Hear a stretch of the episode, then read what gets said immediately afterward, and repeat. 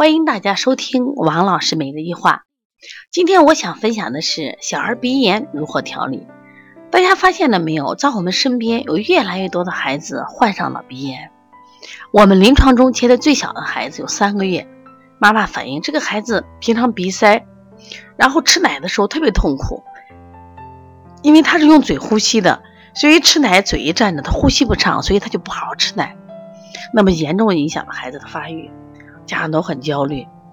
那么还有一个六个月的孩子就患上了腺样体肥大，睡觉打呼噜，家长看以为睡觉啊香呢，到医院检查是腺样体肥大。其实我们还有个妈妈讲，她说我们的孩子应该从出生都得了鼻炎了，因为他从出生的第一天开始就打喷嚏，这是个双胞胎的孩子。妈妈就给我讲，当时他的孩子因为双胞胎嘛，也是夏天出生，其中一个孩子就在空调下，他后来发现这个孩子流鼻涕。打喷嚏，其实后来在长的过程中，这个孩子在空调下，这个孩子就是一直长得不好，特别爱容易生病。那么小儿的鼻炎确实越来越多，由鼻炎引发的鼻鼻甲肥大、啊鼻窦炎、腺样体肥大，现在严重困扰着孩子们的生活。因为我们知道，人就是活着一口气的，那么你连呼吸都不正常。那身体的氧气它无法去循环，无法正常的去运行，所以这类的孩子往往他睡眠不好，脾气急躁，第二天早上精神不济，注意力不集中，慢慢影响学习。那学习不好问题就大了，因为现在中国是个精英社会呀，啊，家家长都都 PK 精英的嘛，学校是唯分论。如果你这个孩子学习不好，注意力不集中，影响他们成绩，老师要天天骂，同学看不起啊。所以说，你别看小小的鼻炎会引发的社会问题还比较大，对这个孩子未来的影响也是非常大的。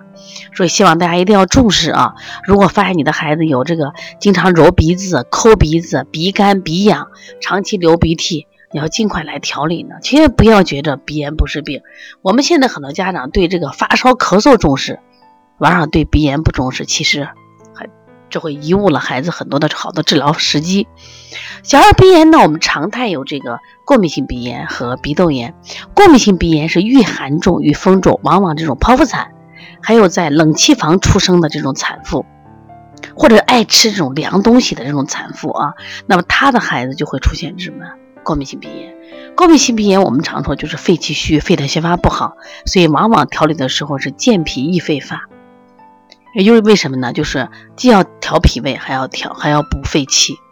对于鼻窦炎，它是流黄鼻、黄眼屎，还有吐黄痰，一般都是肝胆郁热造成的。那么对于这种孩子呢，那我们往往用的是实证嘛，用的是清肝利胆的方法。那么通过这种清热的方法来解决他鼻窦炎。那配食疗的方法也不一样。对于过敏性鼻炎，我们往往配的比如山药呀、银耳。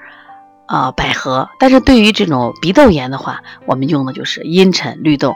我们的小月儿就典型的这种鼻窦炎，好奇怪，就是我给他推荐了就是个茵陈和绿豆水去喝，结果是啥？他怎么喝都没有问题，也不会拉肚子，而且很舒服，他就调好了嘛。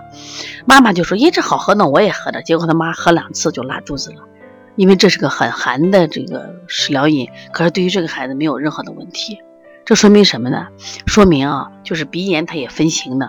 说希望大家呢一定要重视鼻炎。那么我们在调理鼻炎上也有很多的方法。如果你的孩子现在有鼻炎，希望你重视，可以预约来调理。如果呢你想学习鼻炎腺样体调理方法，我们专门有一本书专门写这个呃腺样体肥大怎么去调理的。那么你也可以去购买，可以通过淘宝啊搜。啊，小儿鼻炎腺样体肥大来购买啊！如果你想预约的话，可以直接打公司电话零二九八八二五九三六。如果有问题的话，也可以直接打我的电话幺三五七幺九幺六四八九，或者加微信幺五七七幺九幺六四四七。